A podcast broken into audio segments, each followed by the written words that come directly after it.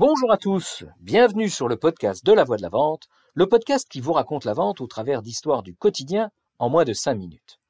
Aujourd'hui, je vous emmène sur un salon professionnel. On va y rencontrer un de mes patrons qui m'a marqué quand j'étais jeune vendeur dans un grand groupe industriel. C'était un homme élégant, cultivé, de bonne extraction et très sûr de qui il était. À chaque fois qu'il venait sur un salon, il adorait aller traîner ses guêtres sur les stands concurrents pour tirer les verres du nez aux commerciaux. Il faisait ça le dernier jour, quand l'ambiance était plus calme. Il avait une super technique qui était toujours la même. Ça commençait de façon très théâtrale par la petite citation qui allait bien. Par exemple, Cher ami, savez-vous ce que disait Louis Kutner? Alors, Louis Kutner, j'ai vérifié, c'est un écrivain belge surréaliste, un copain de Magritte. Il ne faut jamais porter d'accusation contre son prochain, mais seulement dire qu'il vous dégoûte. Et en avant Simone, on partait à l'assaut de la concurrence. Il arrivait sur le stand de A, saluait le vendeur, le félicitait pour son stand, lui demandait comment s'était passé le salon, et commençait à raconter tout son dégoût du concurrent B, et de son comportement agressif sur le terrain, et que c'était un scandale, et que ce n'était certainement pas A qui aurait ce genre d'attitude, parce que lui, au moins, il avait la dignité des grands leaders qui savent se comporter en gentleman sur le marché. C'était à peu près comme ça qu'il se la jouait.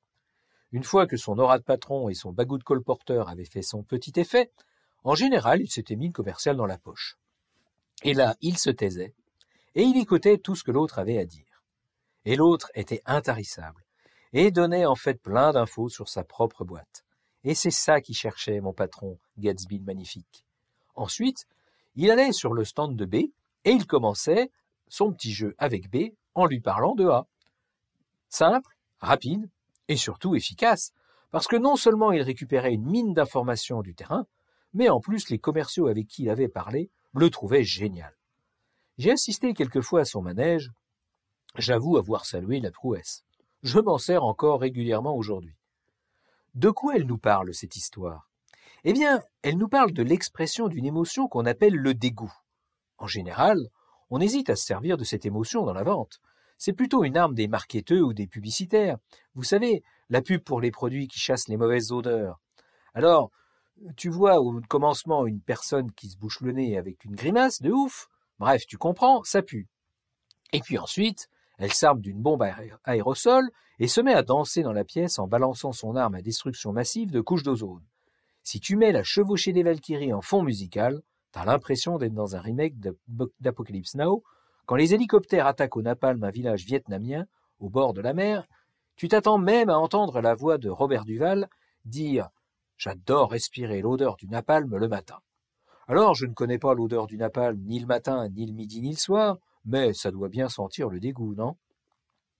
Ce que je veux vous montrer avec cette anecdote sur mon ancien boss, c'est que la vente ne se limite pas à des émotions positives. Un bon vendeur sait se servir de tout ce qui fait qu'un humain est un humain. Il n'y a pas que ce qui brille. Faut aussi aller voir de temps en temps du côté obscur. Bon, gardez-vous quand même de tomber dans le machiavélisme, c'est pas forcément payant à long terme. Je vous laisse méditer sur ce sujet un peu iconoclaste. Mais je ne vais pas vous laisser partir sans vous donner votre exercice du jour. Je veux que vous vous interrogiez sur les relations que vous entretenez avec vos concurrents et que vous vous écriviez sur un papier tout ce que vous savez des trois plus gros. Leurs produits, leur niveau de prix, leurs dernières innovations, leur image auprès des clients, bref, tout ce que vous devez savoir mieux que vos clients pour ne pas passer comme pour un guignol quand on vous interroge sur le sujet.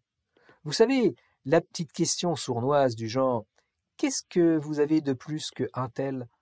Même si on ne vous la pose pas, il faut être prêt à y répondre. Voilà, voilà. Sur ces belles paroles, je vous laisse et je vous dis à jeudi prochain. J'espère que vous avez eu autant de plaisir à écouter cet épisode que j'en ai eu à vous le raconter. Si c'est le cas, pensez à vous abonner au podcast et à le partager. À bon entendeur, salut